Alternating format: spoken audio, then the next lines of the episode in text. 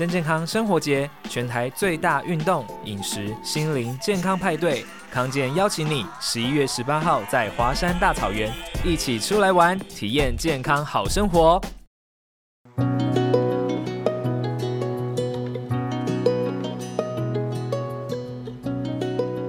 Hello，各位听众朋友，大家好，欢迎来到今天的减压练习室，我是刘以欣，咨商心理师。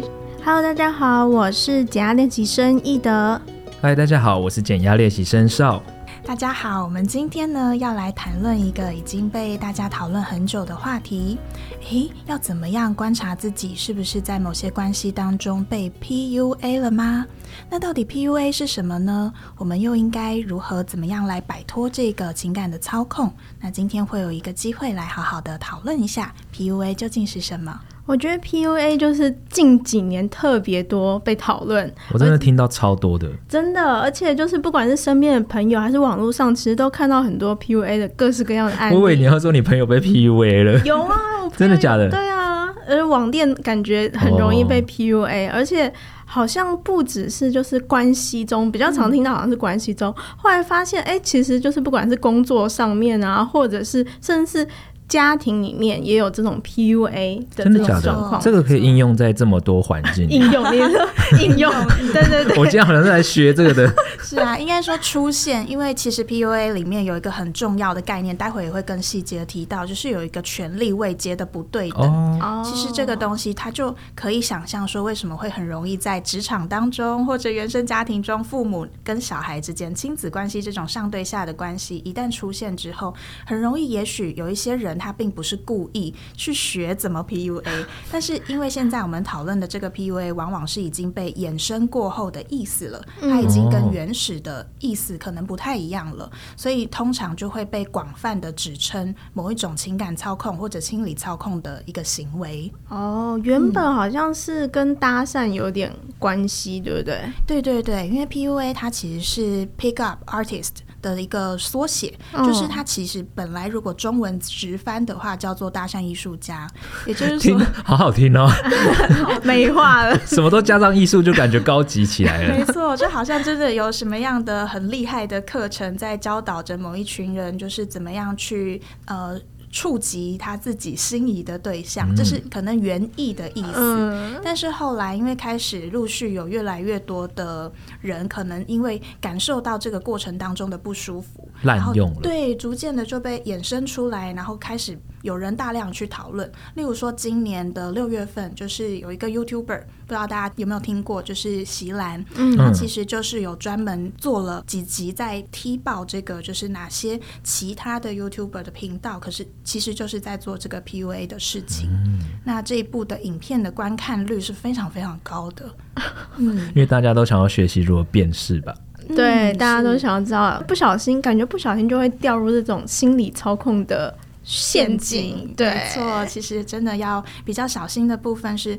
呃，之所以会这么大量的讨论，我想也是因为许多人在关系当中，有的时候感受到那个不舒服，可是又没有办法去标定出那究竟是什么。嗯，想要逃脱的时候，又不认为自己逃脱得了，这个时候其实是会深陷在痛苦当中的。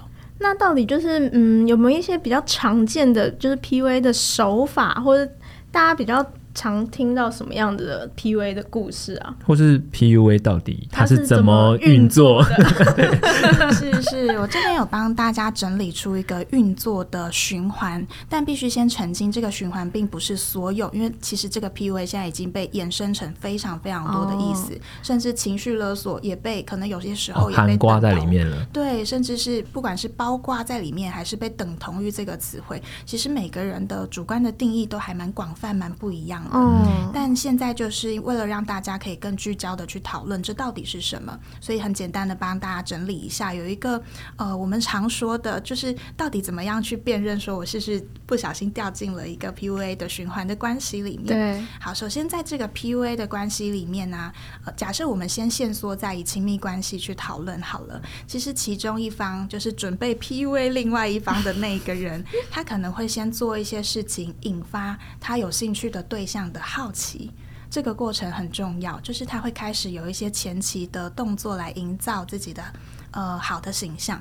但大家会想象得到说，其实这是正常的啊，谁会想要在、啊、要有好感、啊？对啊，都要装一下的啊。对，对对，大家都会觉得难免是要撑一下场面。但这边讲的这种引发好奇是有点刻意的，那他营造的人设、人物的设定会是跟就是他实际上是落差很大的。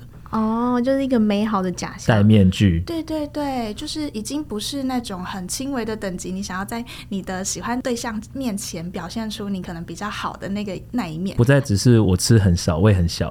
对对对，那他可能就会是，例如说营造，哎，他根本就不是什么富二代，可是他会故意想说，哎，是不是喜欢的对象喜欢这样子的类型、这样的条件，然后或者是去跟朋友借一台跑车，然后说是自己的。类似这种，他的朋友圈也是蛮有钱的。哎、欸，很多人其实是去租车啊。可是租车其实蛮容易被发现，对，哦、真的、啊，车牌就看对啊。哦，大家都很有经验嘛。对，但有一些人其实不知道。对对，那好，那第一步先引发你的好奇之后，第二步会开始进入很重要的，它会让这个被吸引的对象让你感觉到你是非常独特的哦，然后让你觉得你跟他在一起的这一段关系你是非常重要的。是非常可爱的、迷人的，有好多好多的优点，独一无二的那种感觉，我都心动了。感觉对。那当你被捧上天的时候，其实为什么会说这是一个像陷阱一样的东西？是因为当我们掉入陷阱里的时候，会觉得，哎，我终于可以感觉到自己是一个有价值的人。哦，嗯。可是这些价值又不是很踏实的。其实有一些人会慢慢的有一种这种浮浮轻飘飘的感觉。我觉得我好像陷入了。一个热他夸奖我是真的吗？什么的这种？对对对，大概是像这样子，但是他可能又会深深的被这种感觉到被肯定的感觉所吸引，嗯，所以即便有一些怀疑，这个怀疑也很快就被不自觉的就陷入这种捧赞美的那个言语里面。对，那到后面呢，会开始就是又出现一些，就是这个这个夸赞啊，让你觉得有价值，它并不会是一直长时间哦，它会当你。呃，会会在一个阶段的时候会差不多就结束，就是在当这个 PUA 的人发现被 PUA 的对象已经上钩了之后，上钩了，好可怕。对呀、啊，可能答应跟他交往了，或者顺利发生关系了，或者各种他认为已经到达他目的的事情，这个时候他就会整个。开始翻转吗？对，出现一些其他的面貌出来。他没有必要再用之前刻意营造的那个人设来对待你，他也没有必要再用各种各式各样的小贴心、各式各样的赞美夸赞来对待你。开始就出现很多的贬义跟羞辱性的词语啊，不是没有，而是直接变反向的哦。对，可能会有一个过渡的时间，所以有些人会觉得很混乱、很不一致。你怎么有时候觉得我很好？对啊，你交往前是这样，然后交往后怎么变一个人？对对对，有时候我又觉得你好像觉得我很重要，可是有的时候怎么又觉得我在你心中一文不值？甚至我们听过有一些案例是，诶，他可能就是交往了，确定已经在一起了，然后其中一方就跟另他的另一半讲说什么，我觉得你真的你的行为，你这样出去跟其他男生就是暧昧不清，我觉得你很像妓女一样。就是讲这么用词很重，非常难听、非常羞辱性的一个词汇。那这个女生听到之后，她就很受伤、难过啊。可是令她觉得混乱的是，隔天这个男生又带她去高级餐厅吃饭，然后一直就是跟送花，也没有道歉，但是就是一直送花，然后一直对她示好，然后反反复复。这可能就是在一段过渡期，他还没有完全显现他的真面目之前。怎么有点斯德哥尔摩的感觉？有有一点被虐的感觉。对啊。是啊，但有的时候会难以逃脱，是因为你前面尝过甜头了，oh. 你也会真的真心的喜欢上，就是这一段好像你感觉到自己很美好的关系。那后面你遭受到贬义的时候，人的心态很神奇哦。你如果接收到的是负面的，是肯定的，你不会就觉得因为不舒服就离开。这时候最致命伤的地方是在，当你觉得前面明明他是好好的，后面变一个人，嗯、你就会花更多的时间要再把它矫正回来。你会等他，剩女情节。哦对，然后又会觉得说，哎，他们原本不是这样，他一定是遭逢了什么？对，一定是现在他心情不好，所以才会这样。遭逢了什么变故？遭逢什么变故才会变这样？他本来不是这样的。我我本来在他心目中是一个很好的人的，那他也是，他在我心目中也是一个很好的人，就开始出现离不开的状态了。而他自己感觉也就是被 PUA 那方感觉也会无法接受。他现在的转变，然后开始说服自己，没错，然后更把注意力的焦点放在怎么改变他，怎么让他的另一半变回原来的样子，然后接着最后一步，这个陷阱的最后一步就会真的深陷在泥淖里面，就会变成是这个被 PUA 的对象呢，他就开始出现一些卑微的、很讨好的行为跑出来，他就会因为付出了更多、讨好了更多，而更舍不得离开这段关系。然后就会一直持续在这样的关系中，然后不断的讨好对方，然后把自己活得非常卑微，这样。是他明明是辛苦的，可是又断不开，这就是整个 PUA 的循环，比较令人觉得感到可怕的地方。所以之所以要讨论，并不是因为好像要鼓吹大众去学怎么，而且这样听起来真的好像很多人都有类似的状况，哎。对啊，嗯、对，其实蛮多的，所以我们也要小心一件事情，就是讨论这个，并不是要去四处的以质疑的眼光，把这个 PUA 的标标签到处贴在别人的身上。嗯、其实。主要是要帮忙自己好好的去判断，说我周遭我现在需要的关系是什么样子的。那我自己认为这是不是一段健康的关系、舒适的、自在的关系？会提供几个指标给大家去做一个判断。主要讨论的目的是在这，而也要小心在讨论的过程当中，我们不小心去滥用了这个词汇，然后到处贴贴贴，反而会制造了分歧。对，反而会制造一些纷争哦。就有一些人可能就会真的很爱你，结果。我又没有这样。对 呃，我们可以学会辨别之后，然后就让这个步骤停在第二步，一直被夸奖就好了。这个很棒哎，很创新的想法。我就停在这边吧，你就一直鼓励我。是是是，所以这边也要提供两个很主要的一个判断的重点，对，重点跟指标。哦、其实大家可以判断一下，当你在一段关系里面，你对对方的依赖跟需要已经远远失衡的时候。换句话说，实际上的体现就会是你的生活重心全部都围绕着他，很难有自己的其他人际关系。即便可能你有自己的工作，可是你也许就是这个工作，呃，要么就是心思也没有真的非常放在上面，要么就是诶，你你有自己自己喜欢的工作，但你一旦下了班，你是。把所有其他人际的支持都是断掉的，你唯一的人际的支持跟仰赖就是来自于你的伴侣。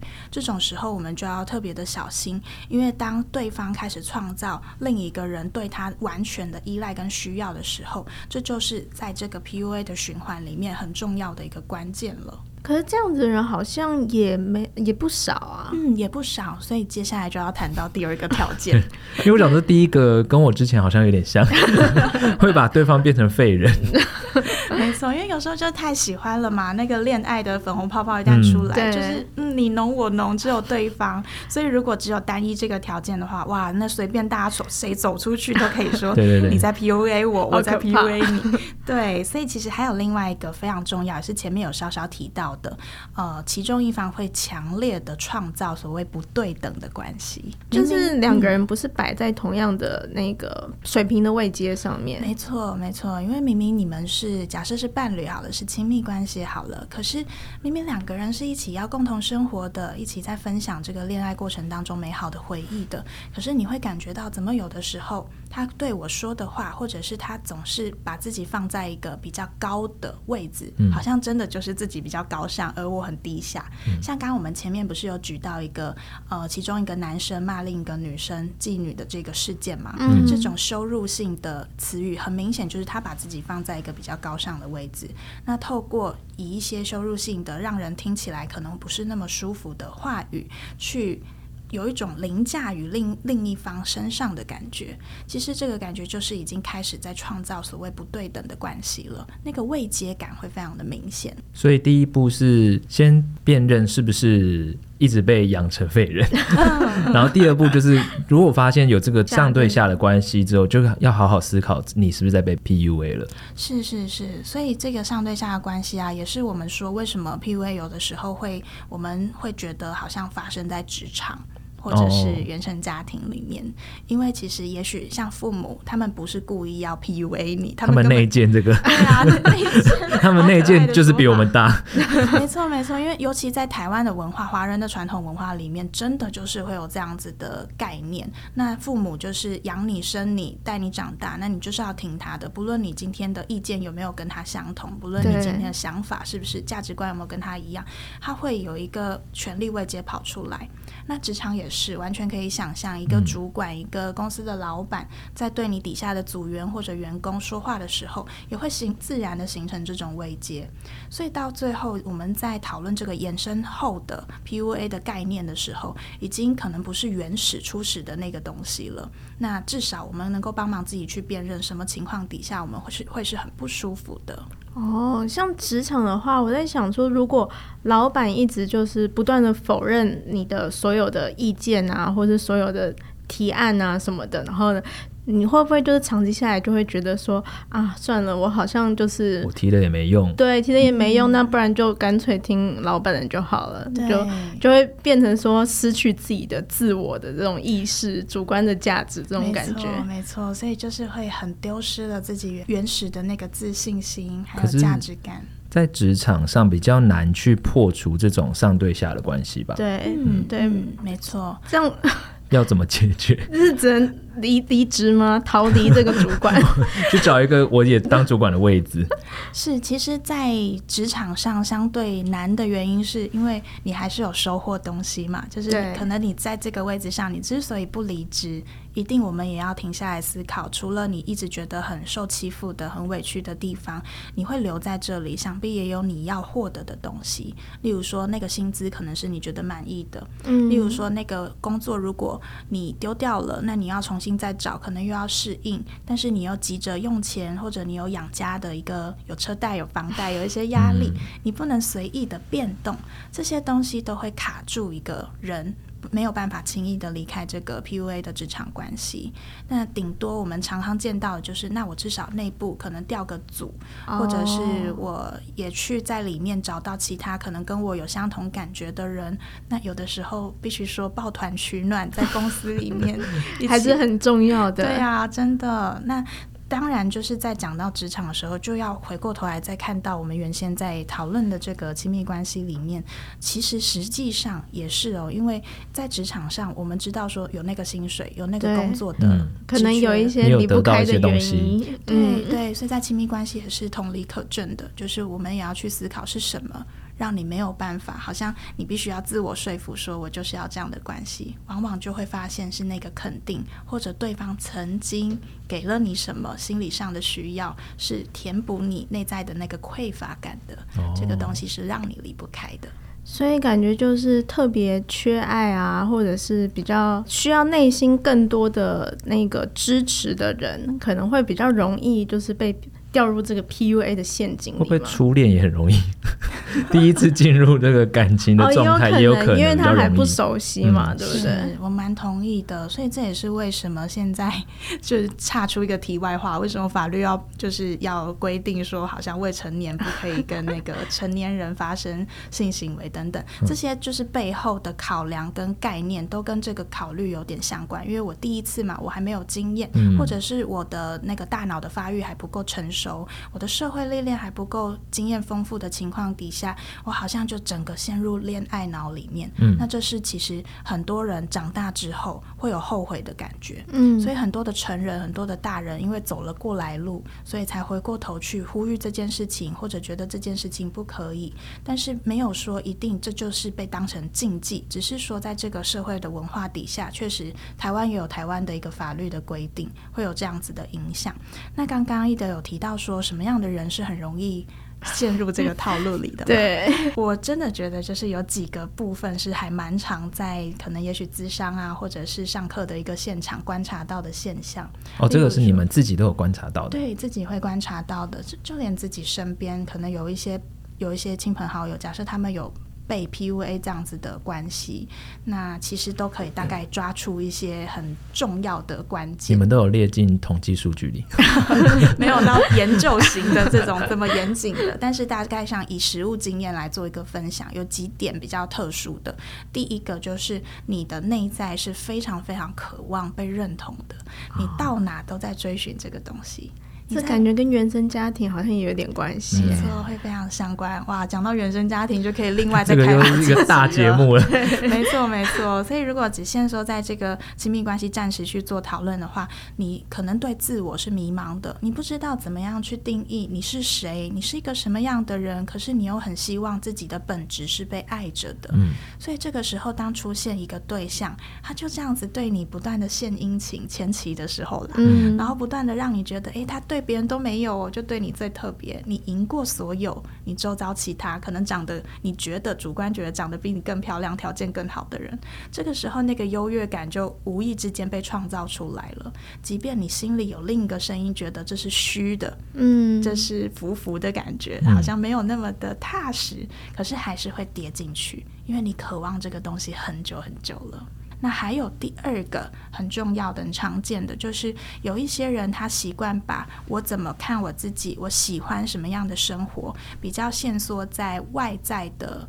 客观评断的条件，主流的条件里，那举例来说，就是我要找有钱人，我要找高富帅，对，白富美、高富帅，然后我要找就是开名车的，然后会梳油头，然后出来那个车门还是往上开，有没有？哇，好好帅哦，这样子。然后看到他，哎，我要找那种真的就是看起来外表条件非常优秀的。然后看起来出去就是非常慷慨大方，都撒钱的这一种，可能他会以这样子的外在条件的判断来评价说，哎，这就是。好的，这就是大家会称羡的。哦，看一些表面的这些条件，对，那当然也不是说表面条件不重要，因为谁不喜欢帅哥，谁不喜欢美女，对不对？但是当太过度的着重于这个部分，而忽视其他你觉得内在很重要的讯号，例如说他在跟你相处的时候，明明有一些让你不舒服，可是你忽视这些讯号，你觉得那个外在的部分很重要。我宁愿被帅的人骂，这样。对，他开跑车，哎，他骂我有什么关系？啊、开跑车，我宁愿在跑车上面哭，也不要在摩托车上面笑。哎，这句话超红的，真的对。对啊，但当然就是这个价值观，每个人都有自己的选择，没有这个价值观就不对或者不可以。只是确实我们要承担起来的后果，就是当你真的进入这段关系之后，你就得要去承担起你可能会掉入一个循环。嗯，然后长期如果对方没有办法好好珍惜你，而你又离不开关系的时候。真的，那后后面的人生，后面的青春，真的就会在这里面纠葛不清了。所以主要就是这两类的人可能会特别容易落入这样子的 PUA 的陷阱，被心理操控。对对对，我觉得第一类的人比较难解决，因为那是出于心里面的渴求。对，第二类就是太高标了。所以如果当第一类的人他真的掉进去了。那他要怎么判断自己，然后或是要怎么逃出升天？因为我觉得他们光是察觉这件事情就很难了，就就有点难了。是光要察觉就很难。可是我们碰到的现场很多，就是就是我们在接触的案子里面啊，很多其实虽然说察觉很难，可是会有一些讯号。就是，例如说，你主观觉得有些时候你觉得很快乐，有些时候你会觉得这个快乐不踏实，你会觉得怪怪的不太舒服。还有一个讯号是你周遭的人会很多嘴，就是有的时候这个多嘴。其实说实在，有的时候还蛮必要的。对对啊，就是旁观者清呢。没错没错，例如说很在乎你的、跟你很要好的人，会开始反映说：“哎，你之前就是都很愿很可以跟我们花时间一起出来逛街，但是怎么好像现在可以理解你谈恋爱了，这个约出来次数变少，可是怎么好像前几天发现你某一个社交软件就封锁我了，就后来就发现说，哎，原来是被他的另一半拿去封锁了。” 哇，好疯狂，直接到这个地步了。对，所以有的时候，如果对方你的好姐妹没有反应的话，说不定你是不知道、没发现的。嗯，对，所以是类似像这样子。那当然，当然大家不一定会做到这么的极端，很有可能是念你，就是说你不要穿这样子出去，嗯，你不要就是你老是跟他们出去啊，怎样都不陪我，是，或者是开始羞辱性哦，你穿这样是要给谁看？你以为自己这样很正哦？嗯，很很骚嘛，很骚嘛，就哎、欸，很多人这样子哎，非常的难听。怎么听起来都是男生多居多啊？也也不一定啦，就是这边也包含一些就是同志的伴侣，其实也蛮常碰到的。嗯嗯，对，就是很常有这样子的情况。那怎么样去有一些早期发现的小线索？除了旁边的人可能会提醒你，你会提供了一些小小地方可以去观察之外，还有几个很重要的，就是刚刚第一个提到。的，你会不会在这段关系里面感觉到压迫感？嗯、就是根源于，如果你们的关系已经被创造一种权力的不对等，对，对，那你自然而然就会感觉到压迫感。你会觉得做什么好像你都是被压一头的感觉。那这是第一个部分。然后第二个部分是你的生活重心，哦、因为还记得刚刚有提到说，可能陷入 PUA 的循环里面，你的依赖跟需要会整个倾倒在对方的身上。嗯嗯那没有他，就是你其他人际关系是慢慢淡薄掉的。那这个时候，我们就可以从你的生活重心，你围绕的东西，就是你有没有自己所喜欢的，你有没有自己很很有自主空间、很独立的可能跟需求，这个部分也会是一个判断的指标。所以，如果就是当她就是慢慢发现自己的闺蜜都已经突然重色轻友了，对对对，然后很严重，然后都约不到人的时候，表示她闺蜜可能。可以先给对方一个就是刚交往的热恋期，热恋期，然后如果过后就想说也太久了吧，直接消失了吧，热恋期过后。那就不行了，危险了。对，没错，或者出现一些反常，这个这个闺蜜本来有很喜欢做的事情，结果现在怎么好像都不做了，然后好像成天都被关在家里面那种感觉，被囚禁了。对啊，安眠书店，好可怕哈。对，那刚刚前面讲的是一些前期的时候可以去，前期到中期的时候可以去判断的。那再最后讲一个比较后期，比较有一点、哦、嗯严重，对，比较严重程度 比较高一点的时候，他你会感觉到这段关系对你来说。很像上瘾了的毒药，哇，就是离不开、戒不掉这种感觉。你明明知道这个东西对你不好，因为已经到后期了，累积太多太多的讯号，而且身边可能也出现越来越多的人告诉你这个不对劲了。嗯，可是你已经开始有意识，但是来不及了的那种感觉，那个时候会有一种很强烈的失控感。那如果我们没有意识到，因为你陷入这个后后半段的阶段，如同这段关系对你来说像上瘾的毒药，如果你没有意识到的话，很容易就会整个就真的失控了。可是当你开始意识到，哎，这好像不太对劲，那就像我们可能。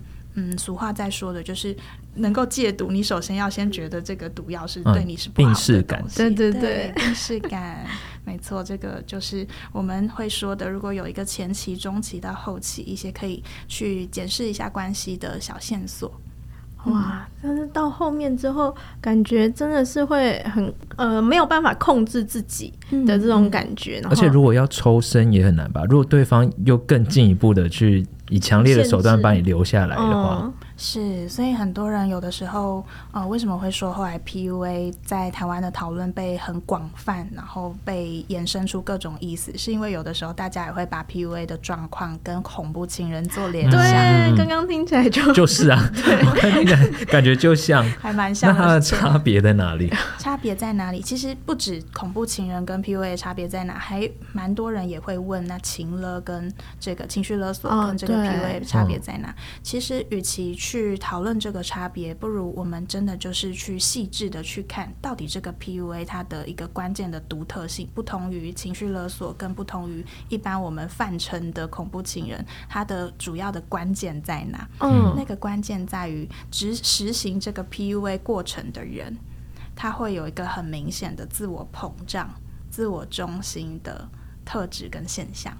这个是在情绪勒索跟一般的恐怖情人里面不一定会发生的。怎样算是就是有自我膨胀，嗯嗯的这样子的状态啊？嗯，是问的很好。就是一般来说，像我们刚刚前面有讨论到，你在刚开始要开始营造你的好的形象的时候，你会开始觉得，哎，我就是来自一个很棒的家庭背景，然后我有很好的能力。你看哦，我都到处出差哦，就是下礼拜要去美国，大后天要去什么，下个月要去欧洲等等，就到处、哦、到处一直觉得自己很不错。可是实际上，他可可能就是呃有一些擦到边的，或者是他用别的更更奇怪的技巧，像之前有有看过有一个梗图是拍那个生活的用品，然后拍出很像营造出我在飞机上的那种制、哦、造假象，对对对对对，会有一些制造假象这样子的行为出来。可是这些 PUA 的人本身。是不会觉得这些行为是很虚假的，他就觉得这是理所应当的。我就是比你好，我就是很优秀，所以你会这么特别。对，所以你才会来贴着我。所以有一些在执行 PUA 过程的人，他们不一定会自己是有知觉的，所以也有可能是无意识的 PUA 别人。嗯，就像职场上的老板，oh. 然后原生家庭的父母那个概念一样，只是原始啦。当然，这原始的意思是刻意为之，你刻意去营造的。Oh. 但衍生后的 PUA 已经是可能就是你会真真的觉得你自己是很膨胀的，就是以自我为中心。的人就容易，没错，以自我中心的人，所以才会营造出那种很上对下的权力位阶，这个也就是很合理了。嗯，可以说得过去。嗯，没错，没错。那如果假设是以情绪勒索，或者说有一些恐怖情人的状况，他们有一些是反过头来抓住你的软肋，因为他很在乎你，很爱你，那他也知道，你对，他也知道你在乎他，所以你们两个人是纠葛不清的情感。有一些家庭之间的亲子其实也是长这样子，他们之间可能有些小孩常常会分享说：“诶，他觉得他被他的父母情绪勒索，嗯，可是他不会真的觉得好像要断开这个、切断这个亲子的关系，因为他还是可以感觉到这个过程当中，他的父母是基于什么才有这个权利地位，是基于什么爱他，他是接受这件事的，但是在这个。PUA 的过程里面，其实有些时候那是被创造出来的。嗯。那我有点好奇，就是如果是已经交往很久的伴侣，然后但是你会觉得说，他好像说的有一些话有一点 PUA 的感觉，比如说，你看，就只有我对你这么好啊，然后你看你们家人其实都就是不关心你，只有我关心你，这种这种算是呃 PUA 的一种吗？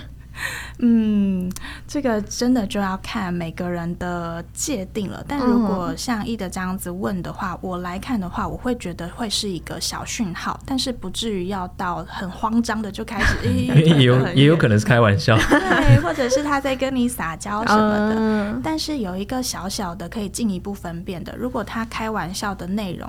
跟次数太频繁，嗯，然后开玩笑的内容通常都是踩到你不舒服的底线。例如说，刚刚举例的一句，其中一句话里面就要小心。他说什么？你看你的家人都不对你好，你看我对你多好，这个就不太像是。很就是双向来回，你们很很爱彼此，你侬我侬的人开玩笑会讲的话，嗯，因为你在撒娇，你也不会去拉高踩低，嗯、拉高自己膨胀有没有出来？拉高自己，然后去踩对这个另一半来说，可能也许很重要的家人，嗯，这种拉高踩低的做法，做太多次的话，真的就是有危险了。哦、嗯，那如果像刚刚就是也有一些人是不自觉的 PUA，或者是发现说自己的伴侣。为什么莫名其妙在 PUA 的时候，那应该要怎么样，就是改善扭转这个状况？嗯嗯嗯，对于有一些比较独立习惯的女生，或者是有一些比较呃呃不一定女生，可能她的内在就是非常的匮乏，或者是有一些某些很渴望的东西，但她前面是没有经过一个足够的探索期的。嗯，那她直接进入亲密关系里面，直接开始谈恋爱的话，很容易就会不小心就掉入这样子的一个循环里面。所以，首先我们要很清楚的知道，到底怎么样帮忙自己。慢慢的爬起来，必须要先回回过头来正视你自己，是不是你在虚索这段关系？你觉得你好需要、好依赖、好倾倒你的生活重心在这个亲密关系上的时候，就要回过头来先问问你自己：这段关系何以好像就是你的全世界了？嗯，那这是你要的状况吗？如果你深深思熟虑过后，你就是喜欢跟享受，而且对方也确实并没有就是让你觉得不舒服，你们刚好就是很切合，那这没有什么不对，也没有什么不好。但是当你开始发现有一些东西过度的去牺牲或抛弃的时候，例如说你的人际关系不见了，例如说他开始要求你就是在家里面帮忙他，那你就是一个呃可能没办法提供什么太大价值，但你就是。负责帮忙他打理好家务，像这样子的。那他负责出去赚钱，他特别的了不起，可是其实他也没赚多少钱，就类似像这样的状况的时候，我们必须先。问问自己，到底我内在的匮乏是什么？何以这个人的出现，马上就好像填补了我内心的黑洞一样。但那个偏偏又是填不完的，因为是黑洞嘛，你不可能一补上去，好像在补那个衣服的破洞一样就补起来了。你会有一个很明显的，怎么补都补不完，会继续虚所无度的感觉。嗯，那这时候我们就需要好好的先正视，原来我渴望的是什么？原来我匮乏的东西是什么？这个时候你继续。被好像在这个关系里面上瘾的感觉，它会渐渐的缓下来哦，是会有机会的。那第二个部分就是像我们现在这样子，真的摊开来讨论，到底这是不是一种 PUA？有些时候，也许你的伴侣不是故意的，嗯、但如果你有这个勇气，你也觉得你们之间的关系是对等的，你大可以尝试去跟他讨论说，我觉得这个 PUA 的概念有有些时候会让我联想到我在关系里面的不舒服，去和你的伴侣讨论。如果他可以和你讨论，那表示你们的关系是很有救的，是很棒的关系。对，那可能还没有真的到。很夸张或者很危险，但是如果你连要去讨论这个东西，他反应已经过激，或者是他完全又反过头来羞辱你的时候，你就可以更加的帮忙自己评估，诶，又多收集到一个讯号了。所以当你的那个意识一出来，就像刚刚我们伙伴有提到那个病视感，有没有？嗯，就是那种你看懂。对方到底在做什么？看懂他在关系里面要获得从你身上找到什么东西，你就会慢慢开始停下来，因为你有意识了。